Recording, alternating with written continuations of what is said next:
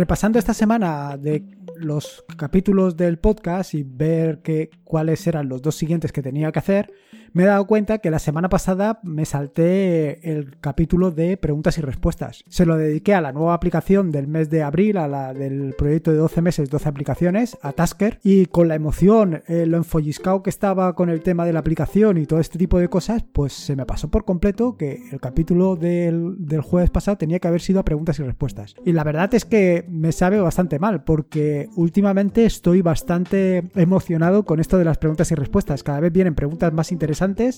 Algunas preguntas son un poco más personales y otras son más generales. Pero lo cierto es que creo que se va animando un poco la cosa.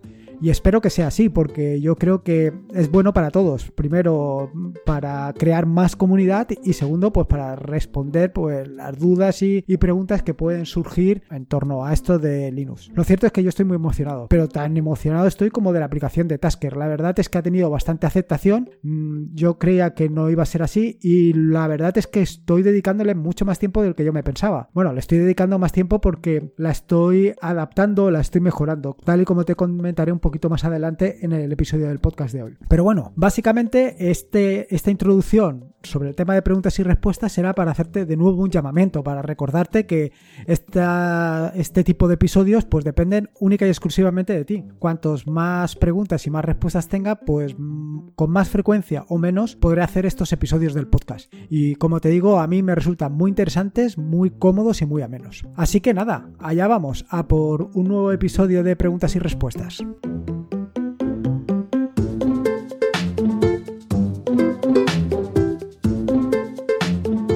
Soy Lorenzo y esto es atareado.es. Este es el episodio número 170, un podcast sobre Linux, Ubuntu, Android y Open Source.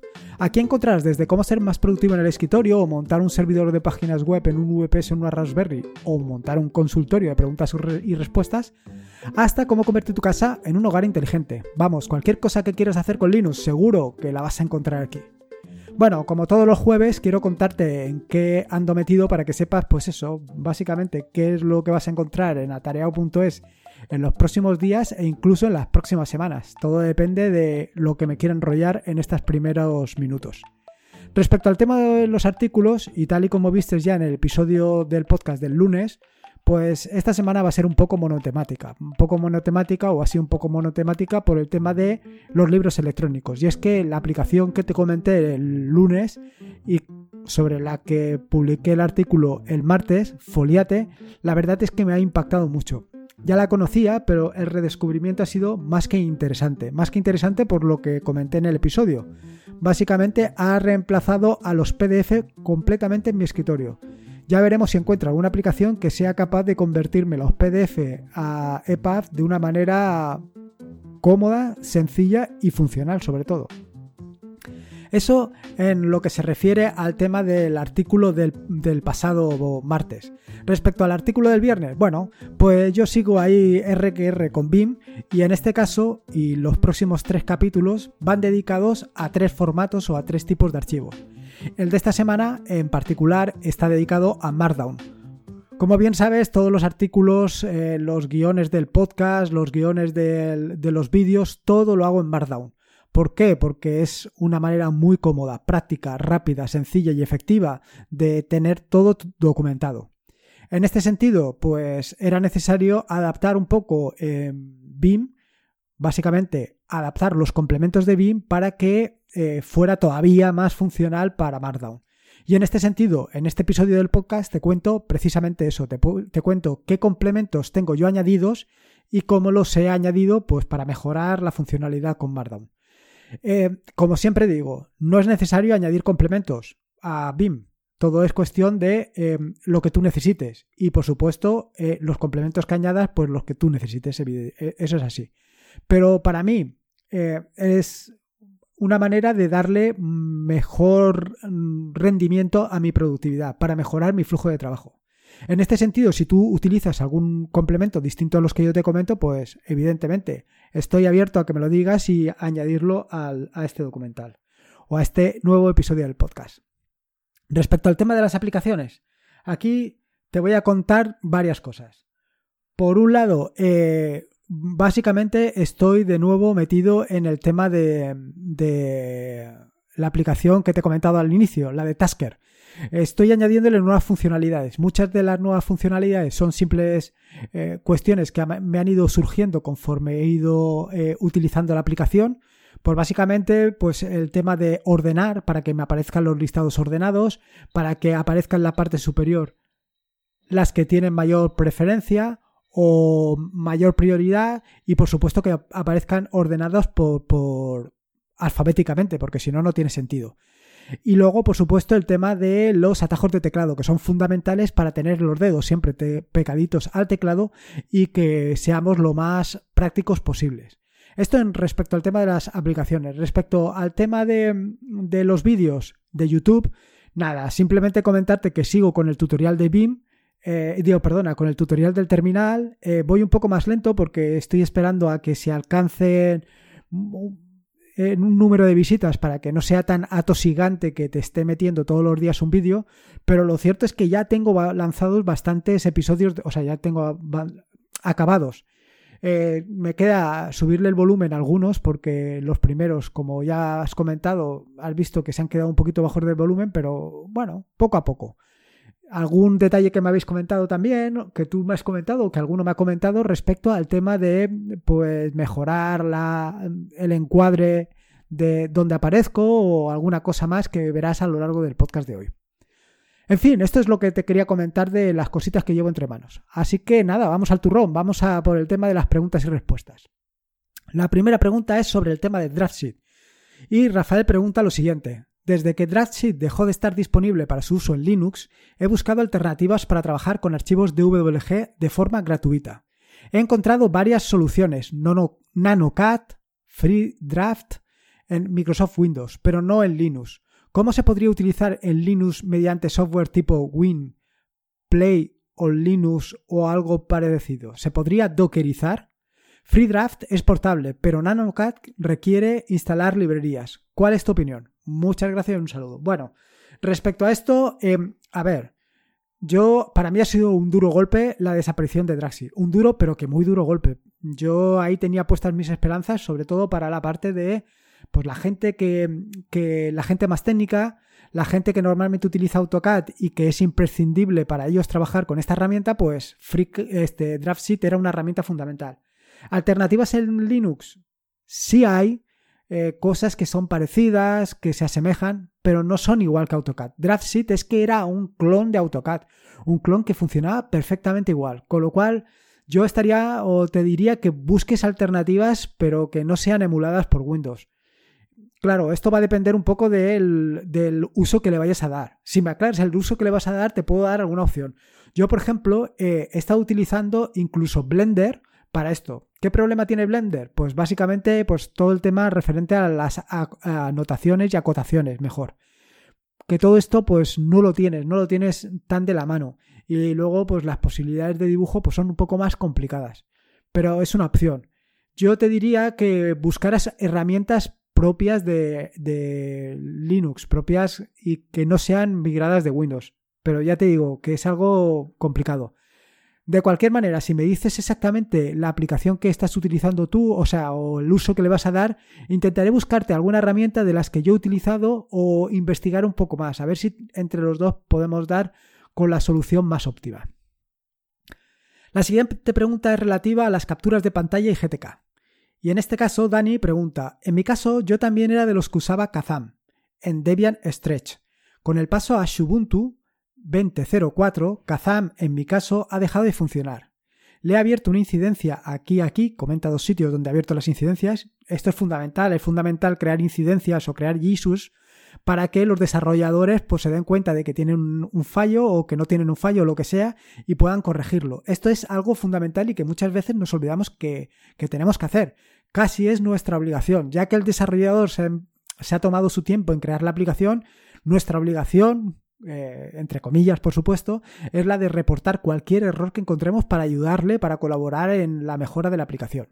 Bueno, me he enrollado aquí un poco, pero sigo por donde dice, em, eh, sí, le he abierto una incidencia aquí aquí y dice, pero creo que el proyecto parece abandonado. El caso es que he probado en Ubuntu 20.04 Simple Skin Recorder y me ha funcionado de maravilla. Luego también está esa parte, comenta, aprovecho para comentarte una cosa. Una para preguntas y respuestas. ¿Cómo haces las interfaces gráficas para aplicaciones en Python?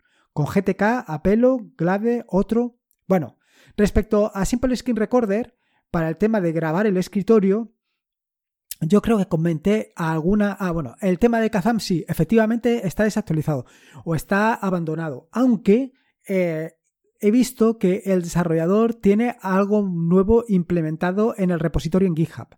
No sé, no me acuerdo ahora de qué fecha era. Si veo que esto sigue así, es posible, es posible que le abra un, abra un fork a la aplicación, porque me parece una aplicación con muchos potenciales. Entre otras cosas porque en ese, en, lo que tiene actualizado en el repositorio de GitHub, he visto que tiene la posibilidad de eh, hacer, mm, o sea, insertar la, imagen o el vídeo de tu, de tu webcam en la página, por un lado, y por el otro, el de hacer streaming directo a YouTube a YouTube o a otros medios. Con lo cual es muy probable que le haga un fork. Pero esto es cuestión de, echarle una mirada a ver las posibilidades. Luego, respecto a la otra pregunta que me hace Dani sobre el tema de las interfaces gráficas, lo cierto es que yo utilizo em, Python con GTK y lo hago a pelo. Realmente debería estar utilizando Glade o Glade para montar los interfaces, dado que luego es mucho más fácil de mantener.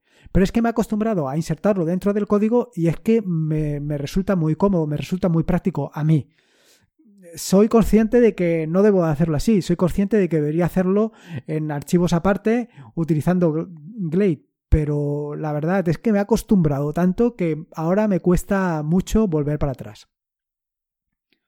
A ver, que ahora no veo la siguiente pregunta. Vale, la siguiente pregunta es de Pedro y es referente a Markdown y ORGMod. Dice Pedro, leo últimamente mucho sobre las bondades de los formatos de texto plano, principalmente Markdown y ORGMode y quiero elegir uno de ellos para profundizar y aprender a utilizarlo. ¿Cuál recomiendas tú? ¿Conoces algún editor ligero para Markdown en Ubuntu? ¿Visual Studio Code es muy pesado? O no sé si esto lo pregunta o lo afirma. ¿Y conoces algún editor para ORG Mode que no sea Emacs, ya que es muy difícil de usar? Bueno, respecto a decantarme entre Markdown y ORG Mode, no te sé decir. Eh, yo, sinceramente, ORG Mode no lo conozco, no lo he utilizado. Esto, para esto tendrás que eh, recurrir a Ángel de Yugi, que es el que más ha trabajado de las personas que conozco, las que más ha trabajado el RG Mode. Yo en particular prefiero Markdown. Prefiero Markdown porque para mí me resulta mucho más cómodo, es, mucho, es muy sencillo. Bueno, es mucho más cómodo que ORG Mode, no lo sé, porque ORG Mode no lo conozco, ¿vale? Pero para mí resulta muy cómodo y muy sencillo. Yo, eh, para el tema de lo que es todo el tema de los artículos, yo los tengo clasificados por, eh, por años. Eh, de manera que todos los artículos que he publicado en el año 2020 están en una carpeta que es 2020 y dentro de esa carpeta pues están todos los artículos. Normalmente cada artículo está en una, en una carpeta aparte y dentro de esa carpeta está el artículo y las imágenes que he añadido al artículo. Y lo tengo clasificado así. Y así me funciona muy bien. ¿Por qué? Básicamente porque realizar una búsqueda en todos los documentos, no solamente en los de 2020, sino en todos los artículos que he generado hasta el momento, es tan sencillo como tirar un grep menos R, la palabra que buscas, y asterisco.md, y él va a buscar de manera efectiva en todos los archivos que tengas y rápidamente te va, a, te va a encontrar en qué artículo escribiste la palabra que estás buscando. Algo realmente espectacular. Y esto es una de las grandes ventajas del texto plano. Aparte, por supuesto, de que puedes hacer el control de versiones utilizando Git y todo este tipo de cosas. Yo te lo recomiendo. Respecto al, al, editor que puedes utilizar, bueno, esto ha sido un, un, un, ¿cómo te diría yo? Una evolución con el paso del tiempo. Pues he estado utilizando casi cualquier editor. Primero utilizaba editores de estos que son em, que eh, en un lado estás escribiendo y en el otro lado ves el resultado. Y ahora ya últimamente me he pasado por completo a BIM y todos mis artículos los escribo en BIM. Esta es una de las razones por las que le haya dedicado el tutorial sobre BIM. Que solamente vas a escribir artículos en Markdown y no te interesa aprender BIM. Yo mi recomendación es que te decantaras por Tipora. Tipora es una aplicación, te dejo un enlace en las notas del podcast en la que te hablo y te describo el funcionamiento de Tipora. Tipora es una aplicación súper sencilla de utilizar. Además, no tienes que hacer cosas extrañas. El formato, em, quiero decir, la previsualización la ves en directo. Funciona muy bien. Yo te lo recomendaría. Te lo recomendaría, pero además de, todas, todas. Y luego, respecto a lo que tú me comentas de el ORG Mode o Markdown, yo te diría lo siguiente, y esto es en base a lo que me ha comentado Ángel lo que está hablando con Ángel. Para si lo que vas a llevar es un diario, probablemente el ORG Mode sea o sea, se adecue más a tus necesidades, porque te permite mantener toda tu documentación o todo tu flujo de trabajo en un solo documento. Si lo que vas a crear son artículos, si lo que vas a crear son guiones, probablemente te venga mejor Markdown, porque lo puedes clasificar tal y como te he dicho.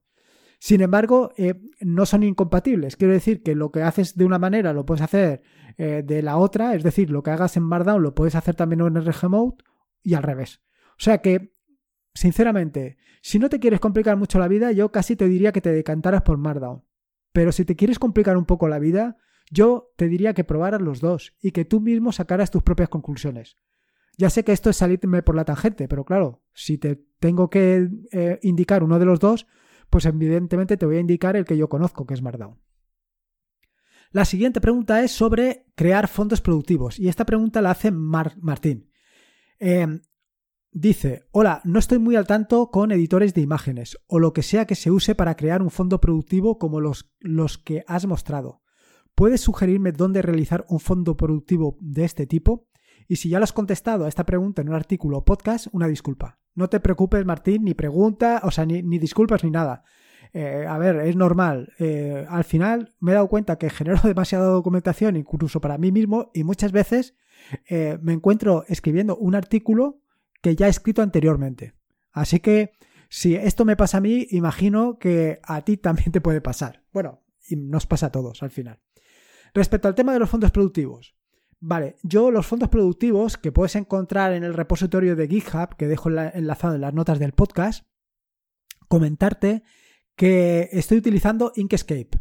Puedes coger cualquiera de los fondos productivos que te encontrarás en el repositorio y abrirlo con Inkscape y modificarlo a tu gusto y necesidades o adaptarlo según tus necesidades o según los atajos de teclado que utilices más a menudo. ¿Por qué Inkscape y no utilizar otro editor de, imágenes como puede ser GIMP? Bueno, la ventaja clara de Inkscape es que te permite eh, em, editar imágenes vectoriales. La ventaja de las imágenes vectoriales, y por esto utilizo yo para los fondos productivos, es que la puedes adaptar a cualquier tamaño de imagen. Y de hecho, en el script que viene acompañando al, al, al a los fondos productivos, pues te permite convertirlo o adaptarlo al tamaño de imagen que tú quieras. Yo, sin lugar a dudas, me decantaría por Inkscape. Es más, eh, la mayoría de los, em, de los iconos que utilizo para las aplicaciones están implementados, están eh, realizados utilizando eh, Inkscape.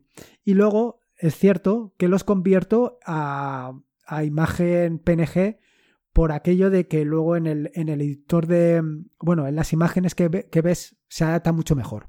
Pero esto ya son pequeños detalles. Sin lugar a dudas, prueba Inkscape.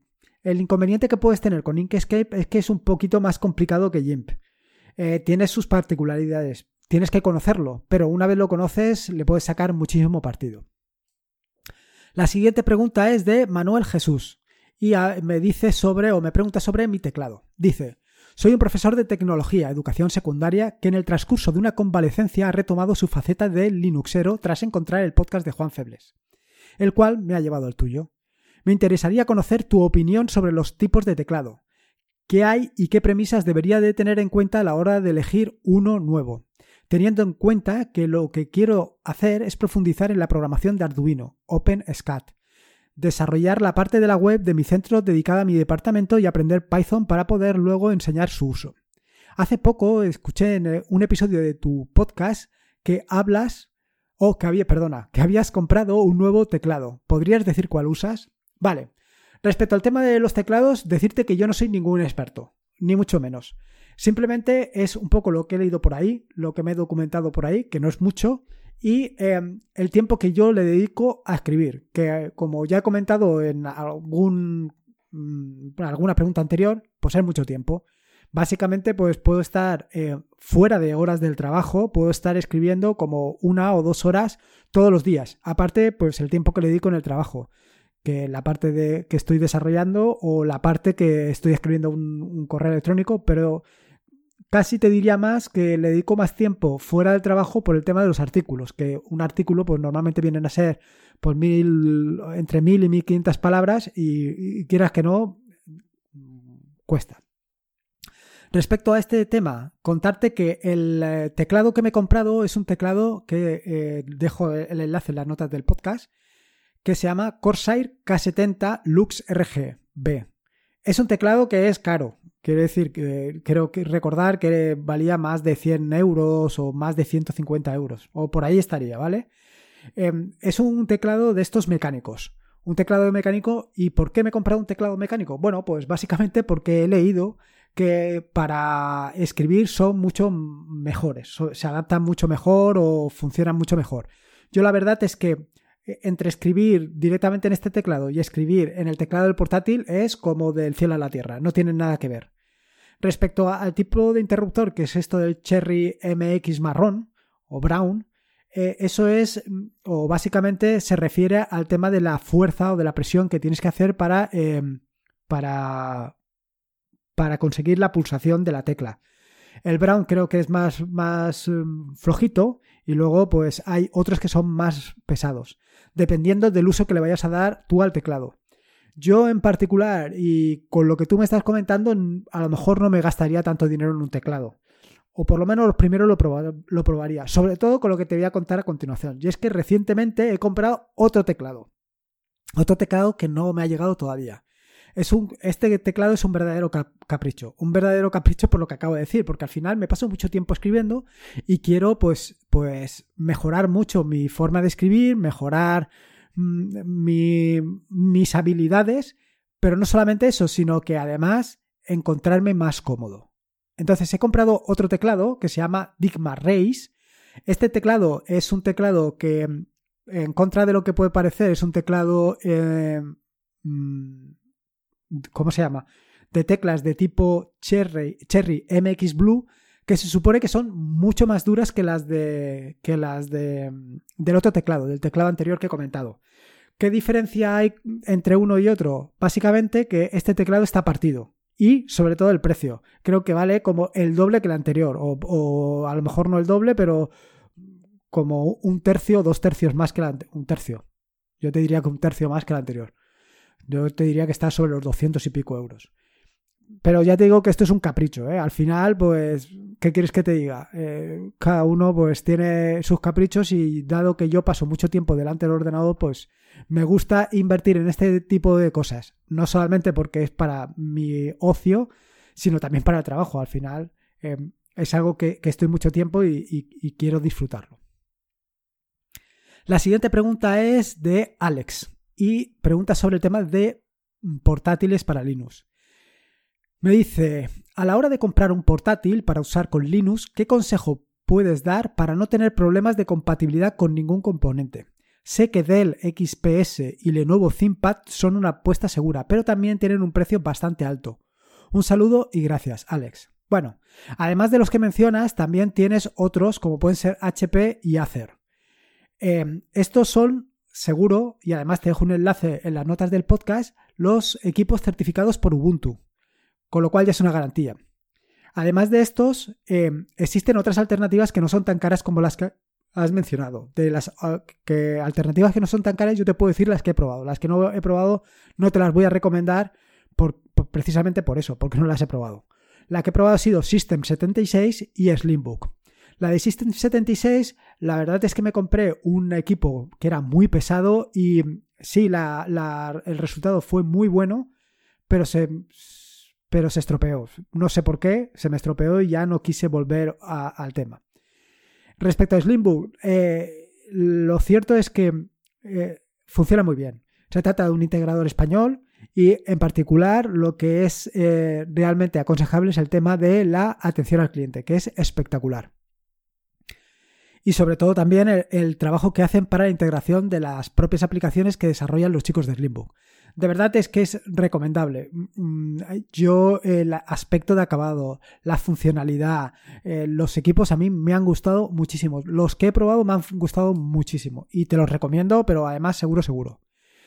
De todas maneras, y en cualquier caso, si no quieres ir a ninguno de estos, yo te recomendaría que revisaras los componentes del equipo que te quieres comprar. Y aunque lo que te voy a comentar a continuación es un programa que ya está descontinuado, lo cual es una verdadera lástima porque eh, daba mucha ayuda, puedes encontrar un listado de hardware que está aprobado por la comunidad y mantenido por la comunidad. Y te dejo eh, las notas del podcast donde puedes encontrar eh, ese listado de hardware compatible, o por lo menos probado. La siguiente pregunta es de Xavi y pregunta sobre ScreenKey.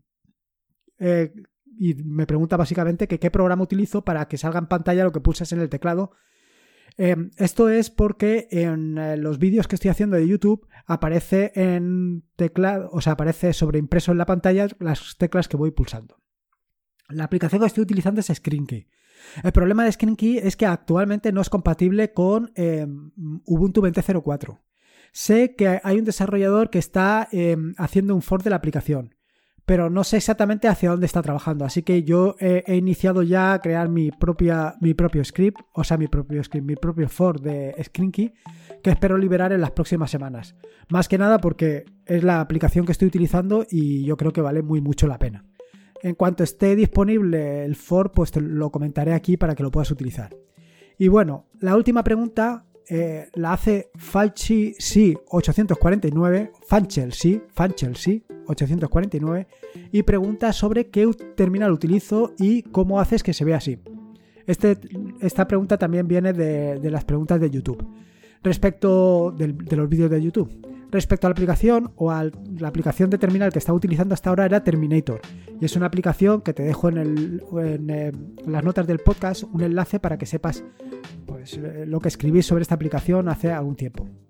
Aunque te tengo que decir que estoy en camino de sustituirlo por otra aplicación, que ya comentaré más adelante. Para mí Terminator funciona perfectamente, pero bueno, eh, esto es como todo, conforme vas utilizando aplicaciones te vas calentando, te vas calentando y vas cambiándola por otras aplicaciones. Y es que claro, una de las aplicaciones que más utilizamos aquellos que trabajamos con Linux, más que nada por el potencial que te ofrece, pues es el terminal. Y en este sentido, pues mm, una vez ya le has sacado toda la productividad a Terminator, pues entonces ya buscas otro. es así.